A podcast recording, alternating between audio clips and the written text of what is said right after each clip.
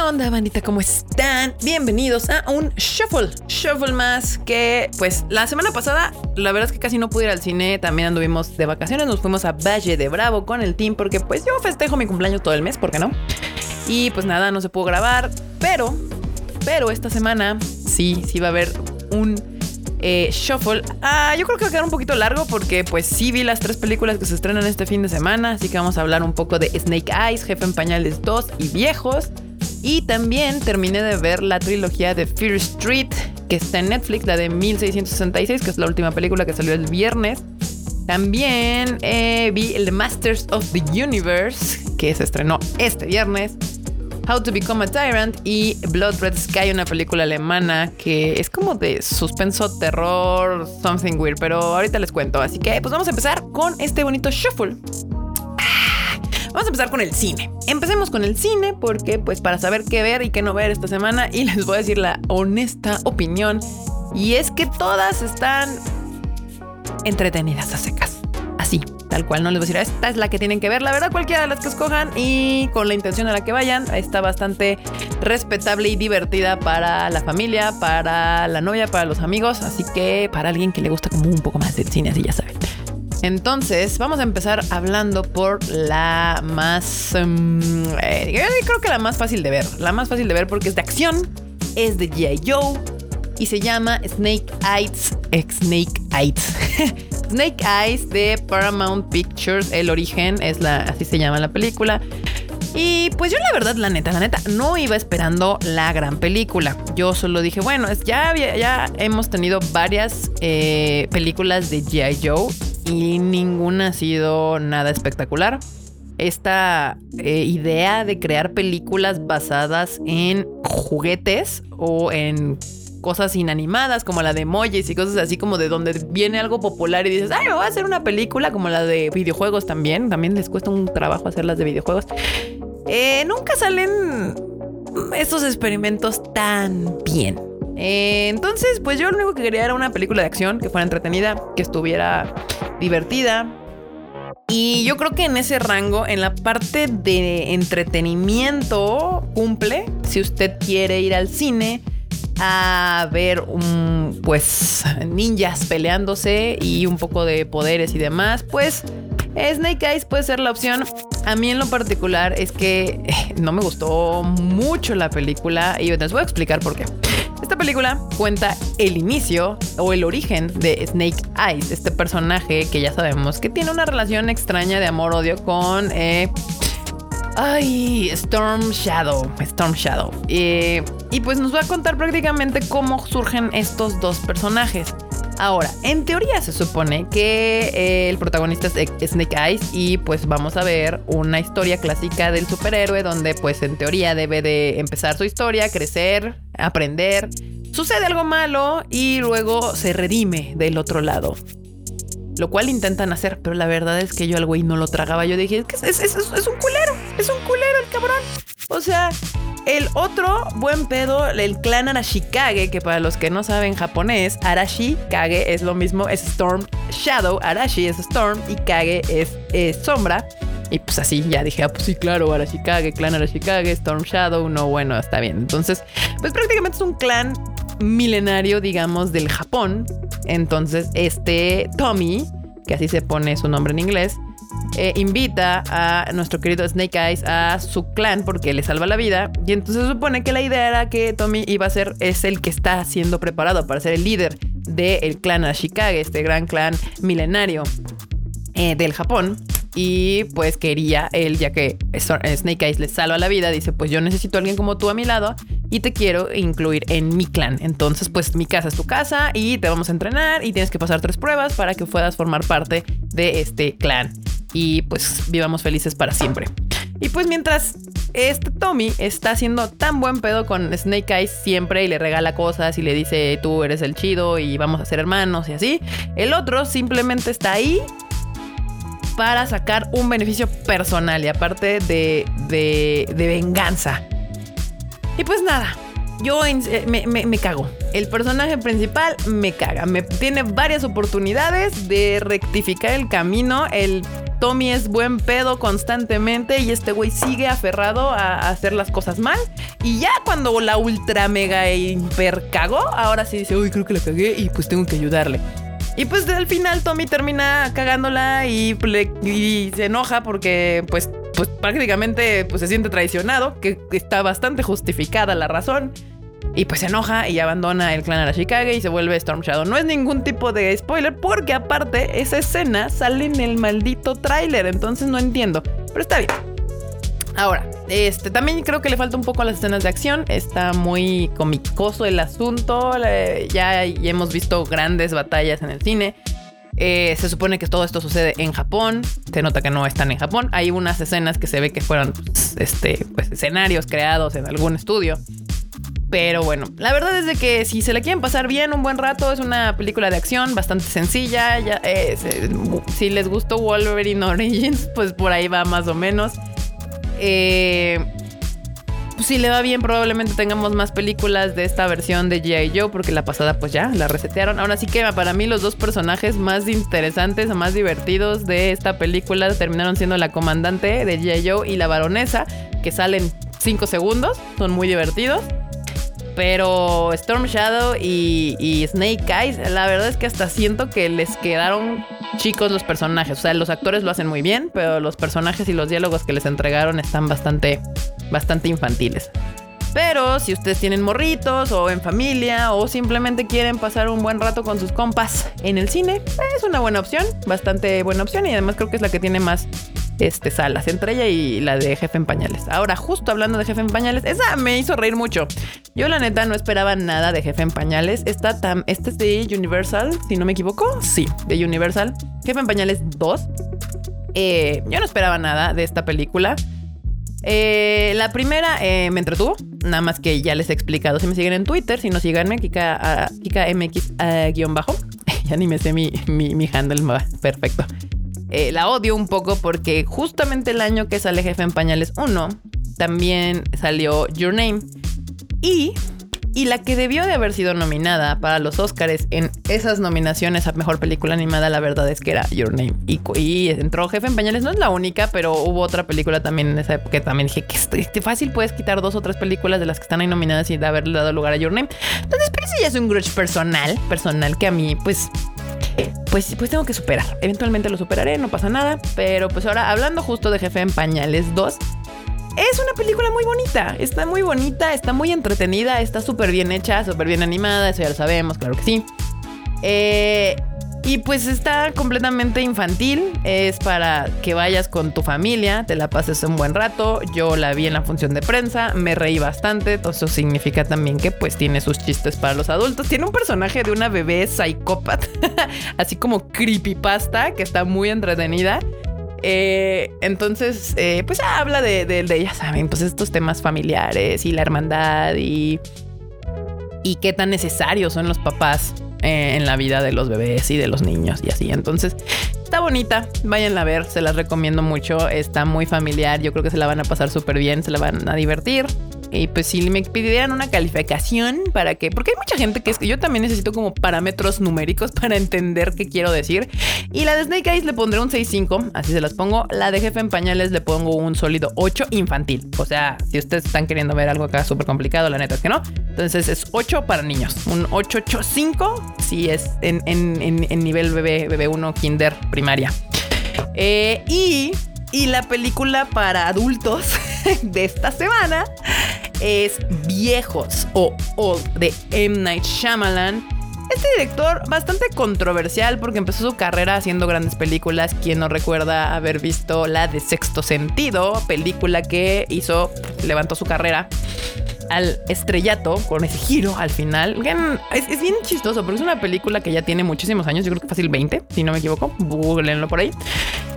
Y todavía yo nadie quiere como decir abiertamente el giro al final de la película porque es arruinarle a estas nuevas generaciones o nueva gente que encuentre esta película. La verdad es que vale mucho la pena verla sin saber en qué termina. Está bien hecha esa película. hace sexto sentido, gran película. También hizo señales, si no me equivoco. Sí, señales que es de una invasión de ovnis o una invasión extraterrestre en la Tierra. Está bastante bien llevada. Este, entonces hizo la de Split, esa película a mí me gusta mucho, la de Unbreakable también me gusta, la de Glass no me gusta tanto. Pero, por otro lado, también ha hecho películas bastante malitas, como la de eh, El Avatar de la Airbender, este intento que hizo él. Y, me, sorprende mucho que le haya quedado tan mal, porque usualmente cuando hay directores que se nota que tienen este genio guicoso, le sale muy bien, como cuando James Wan le dieron Aquaman, este, le, salió muy bien. Entonces, eh, yo me sorprendió, le quedó horrible, de las películas más olvidables de este señor.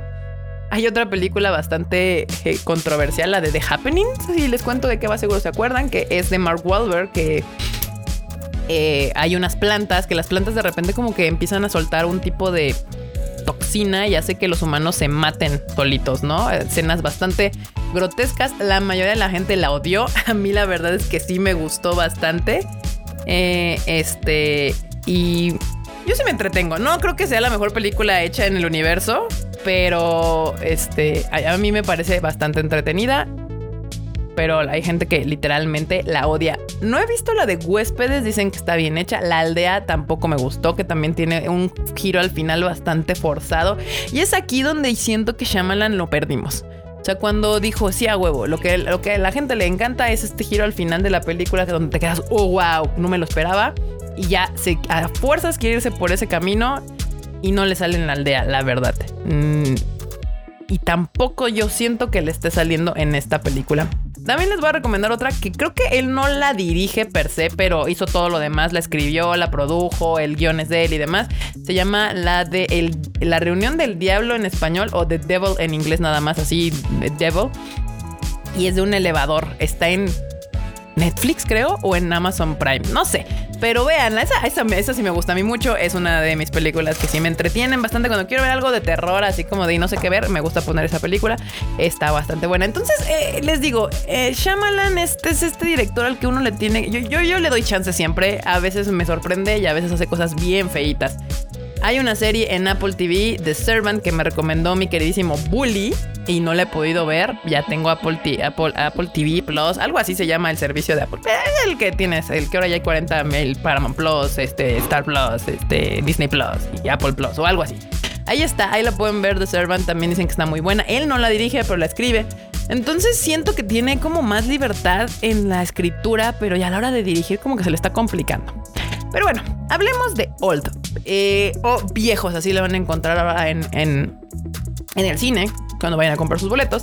Y la premisa es muy sencilla porque la vemos en el tráiler y es que eh, hay una familia o dos familias, bastantes personas que llegan a esta, no es una isla per se, es una playa, porque todo el mundo se llegan a una isla, no, llegan a esta playa y te das cuenta en el tráiler que empiezan a envejecer muy rápido sobre todo claramente se nota en los niños, porque si usted ya tiene más de 25, se va a dar, se va a dar cuenta que ya de los 25 a los 40 y algo, si usted hace bien su trabajo en la vida, pues no se nota tanto que estás creciendo, ¿no? Que envejeces. Pero cuando tienes de 6 a los 20, pues el crecimiento es bastante claro y exponencial. Entonces la película empieza con esta premisa bien interesante. Yo desde que vi el tráiler, la verdad es que me llamó muchísimo la atención. Dije, es Manchamalan, a ver, vamos a darle chance. La premisa se ve bien interesante. Y la verdad, la película es que se queda muy, muy corta. Los diálogos se me hacen súper chisis, o sea, súper eh, torpes, hasta bastante... Mm, ¿Cómo decirlo? Infantiles en algún punto, repetitivos también en otro punto. Tiene buenas escenas, creo que lo rescatable de la película al final es el mensaje, este concepto de darte cuenta, se supone que tú envejeces un año cada media hora que estás en esa isla, entonces prácticamente tu vida se va en día y medio. Y el mensaje inherente al final es que cuando el tiempo pasa tan rápido, muchos de los problemas que llegaba a tener la familia principal eh, al final eran irrelevantes, ¿no? El tiempo le da a tus problemas una perspectiva y terminan siendo irrelevantes. Eh, el aceptar tu muerte, el aceptar el envejecer, eh, también son temas que puede tratar la película. Todo esto en medio de bastantes situaciones sobrenaturales y unas que otras un poco extrañas. hay una escena que sí voy a recordar eternamente, que es muy eh, eh, de una mujer con problemas de calcio. Está bastante fuerte porque obviamente todo lo que le sucede, tanto en enfermedades como en heridas, como en demás, se cura rapidísimo, se cierra rapidísimo y eso te lo empiezan a mostrar en diferentes eh, escenarios. Y yo creo que no era necesario que me explicaran por qué sucedía esto, por qué pasaba esto en esta isla, en esta playa en particular. El semigiro de tuerca que hace al final, porque no es un giro de tuerca, es explicarme por qué la familia termina en esa isla, que no era al final. Yo creo que no era necesario eh, no sé, yo hay muchas películas de terror donde prefiero, o suspenso o thriller, donde prefiero que no me muestren quién es el malo, cuál es el demonio, cómo es el monstruo, cómo son los aliens, quién es el que está provocando todo, porque le quita mucho de la magia a la película. Y yo creo que la verdad si Shyamalan se hubiera concentrado en esa idea que era fabulosa, este concepto de, de envejecer tan rápido y haberle dado vueltas alrededor de justo eso del tiempo, de la edad, del envejecimiento, de la muerte y se hubiera apartado de su intento de hacer algo así como de explicarlo, de explicar de tratar de explicarlo por fuera científicamente y demás, hubiera quedado una mejor película.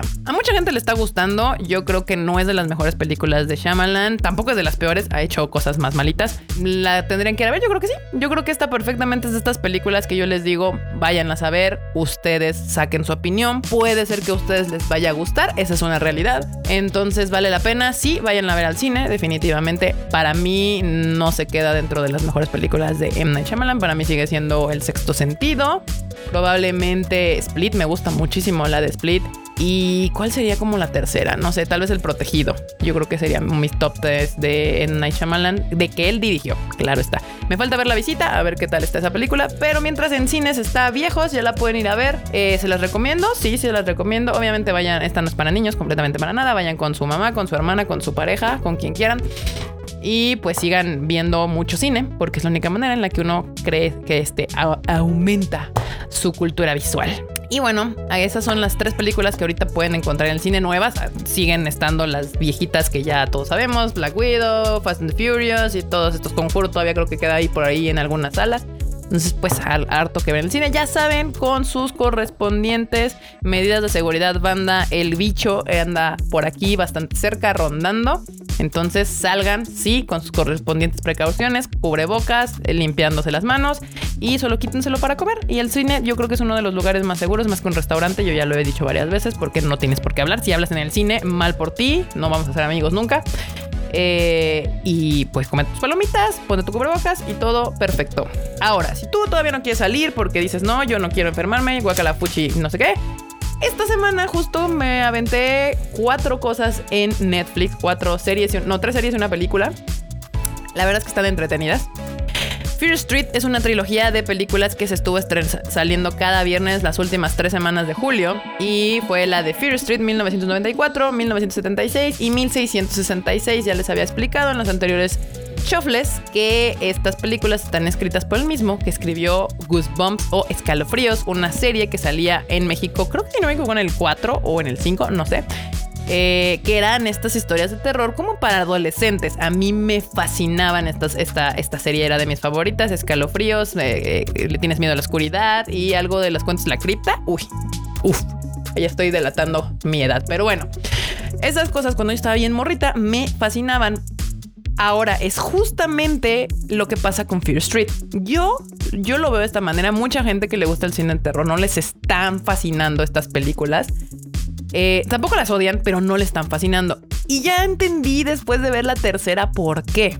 Si yo ahorita tuviera entre 12 y 15 años, me encantarían estas películas. Me encantarían.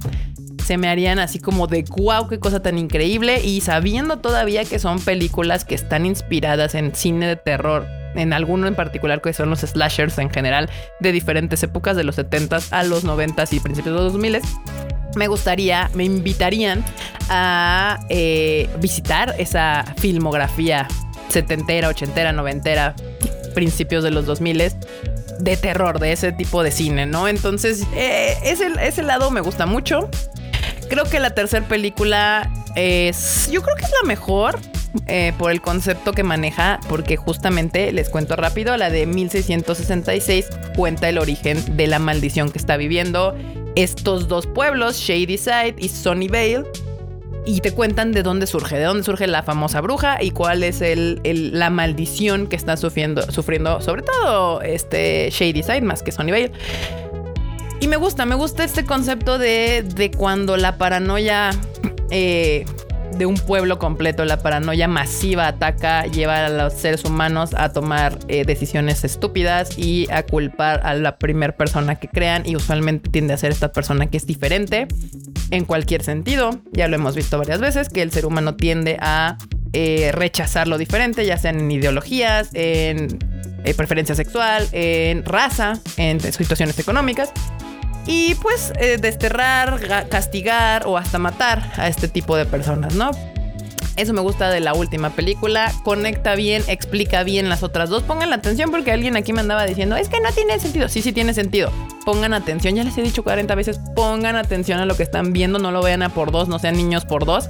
Vean las cosas sin desaburre, apáguenlas y vean, búsquense otra cosa que ver, pero no vean las cosas a medias, la verdad no vale la pena. Sí se explica bien cuál es la maldición, sí se explica bien cómo termina la maldición y si se explica bien quién es el malo y por qué es el malo, ¿no? Entonces no, no, no, no se los voy a contar aquí. Vayan a ver la trilogía, es bastante aguantable y más yo creo que funciona mejor si ahorita que ya salieron las tres películas las ven así uno, dos, tres.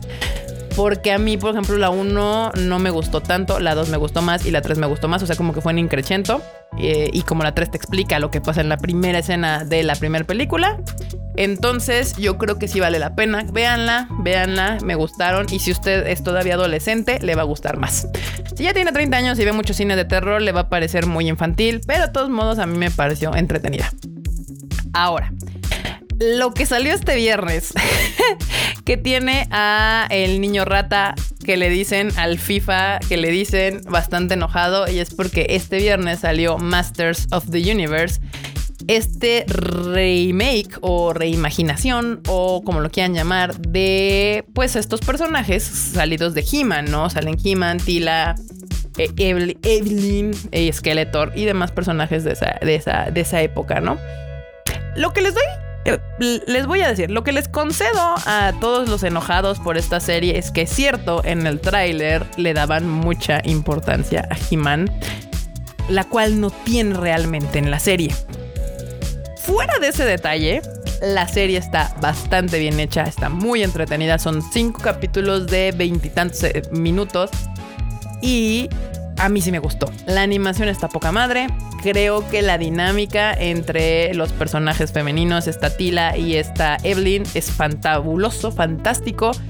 Eh, lo que sucede con Orco y con Robot está también. Me llega el cocoro. Este sí me salió unas lagrimillas. Está bien hecha la serie, la verdad se los recomiendo mucho.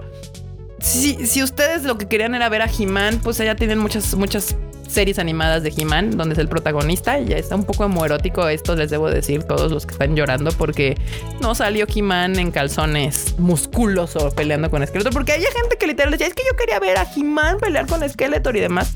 A veces la banda no se da cuenta de que sus deseos son bastante homoeróticos, pero bueno. El chiste es de que al parecer no les parece para nada que haya una mujer poderosa, fuerte, increíble eh, ahí teniendo, resolviendo los problemas y necesitan que sea un vato en calzones mamado el que resuelva los problemas. Yo no sé por qué.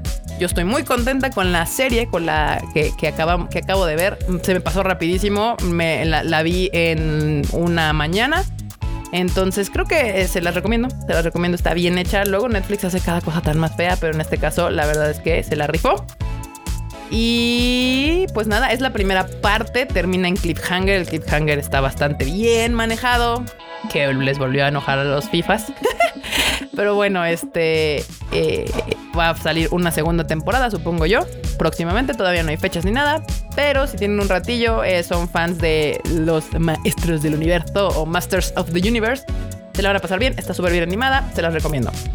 Otra cosa que vi y que también les recomiendo que vean porque recientemente ha habido muchos conflictos con esto de la vacunación, con esto de los gobiernos, con esto del peje, el Venezuela y demás. Hay una serie que se llama How to Become a Tyrant o Cómo convertirte en un tirano. Son, si no me equivoco, 8 capítulos de 40 minutos. Está muy bien llevada, te va explicando paso a paso cómo se hace un tirano. estos personajes históricos que terminan por tener todo el poder a base de eh, pues la violencia, el miedo, el terror hacia su propio pueblo. Y yo creo que está bien explicado, yo creo que lo pueden hacer eh, siempre. A mí, a, mí me, a mí me encanta la historia, me fascina muchísimo la historia, me gusta saber por qué suceden las cosas, cuáles fueron sus causas y cuáles serían sus consecuencias. Entonces yo estaba fascinada viendo esta historia porque te habla de varios dictadores alrededor del mundo, desde Hitler, obviamente, el más conocido por todos.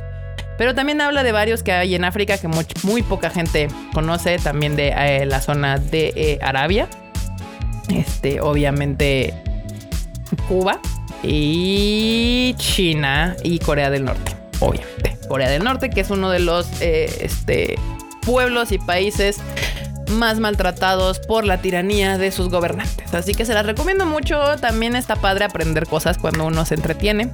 Y pues How to Become a Tyrant es una, un gran, no, no sé si llamarlo documental como tal, pero ahí está en Netflix. Vayan a verlo, se la van a pasar muy bien. Entretiene y eh, te enseña bastante.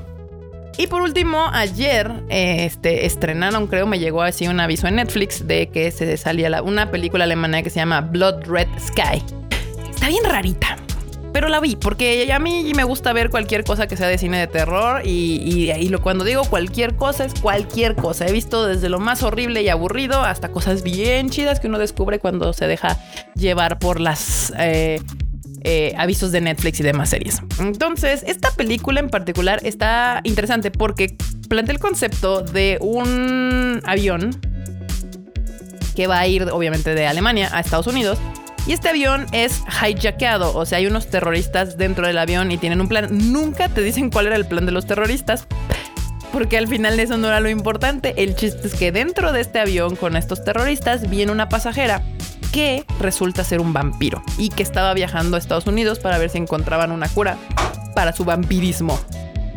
Obviamente todo sale horriblemente mal en, esta película y con, este, con estos terroristas en ese avión y el vampiro. Entonces, eh, prácticamente la película es ver cómo la vampira curiosamente trata de salvar al avión porque viene con su hijo. El chiste es de que la vampira iba con su hijo y por eso decide ayudar y salvarlos y mm, pues intentar eh, pues deshacerse de los terroristas correspondientes. Les digo, la película básicamente lo que vas a ver es todo el degenere de cómo sale todo horriblemente mal en este intento de secuestro y en este intento de salvar. ¿Por qué? Porque esta vampira tiene a su hijo en este avión. O sea, porque ella se convirtió en vampiro después de tener al hijo. O sea, no, no era vampiro cuando tenía el hijo. Entonces, pues ella va a intentar protegerlo de estos terroristas y pues va a usar sus poderes de vampiro para intentar salvar la situación.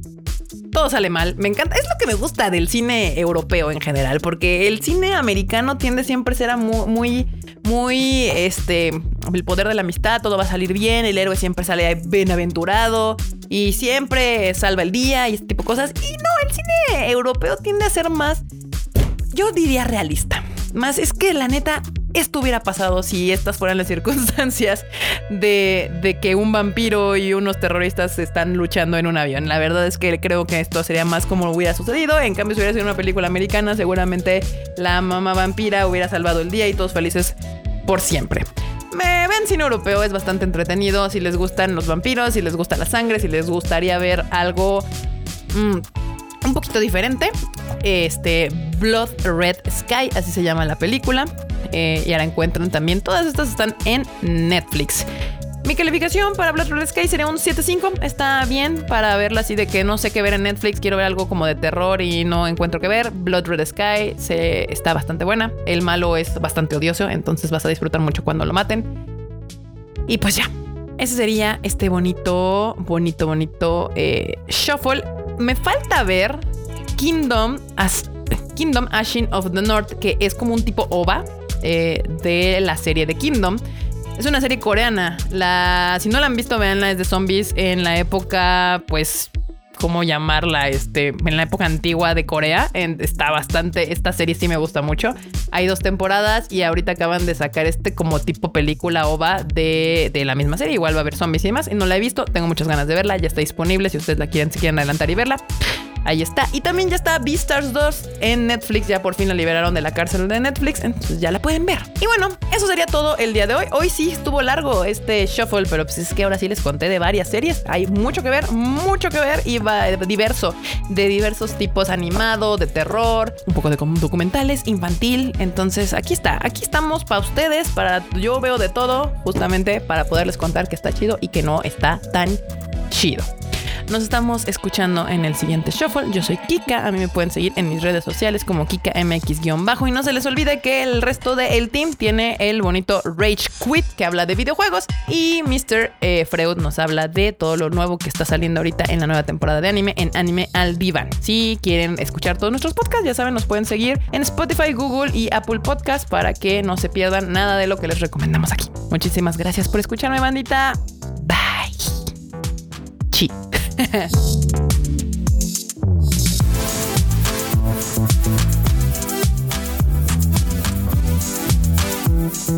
you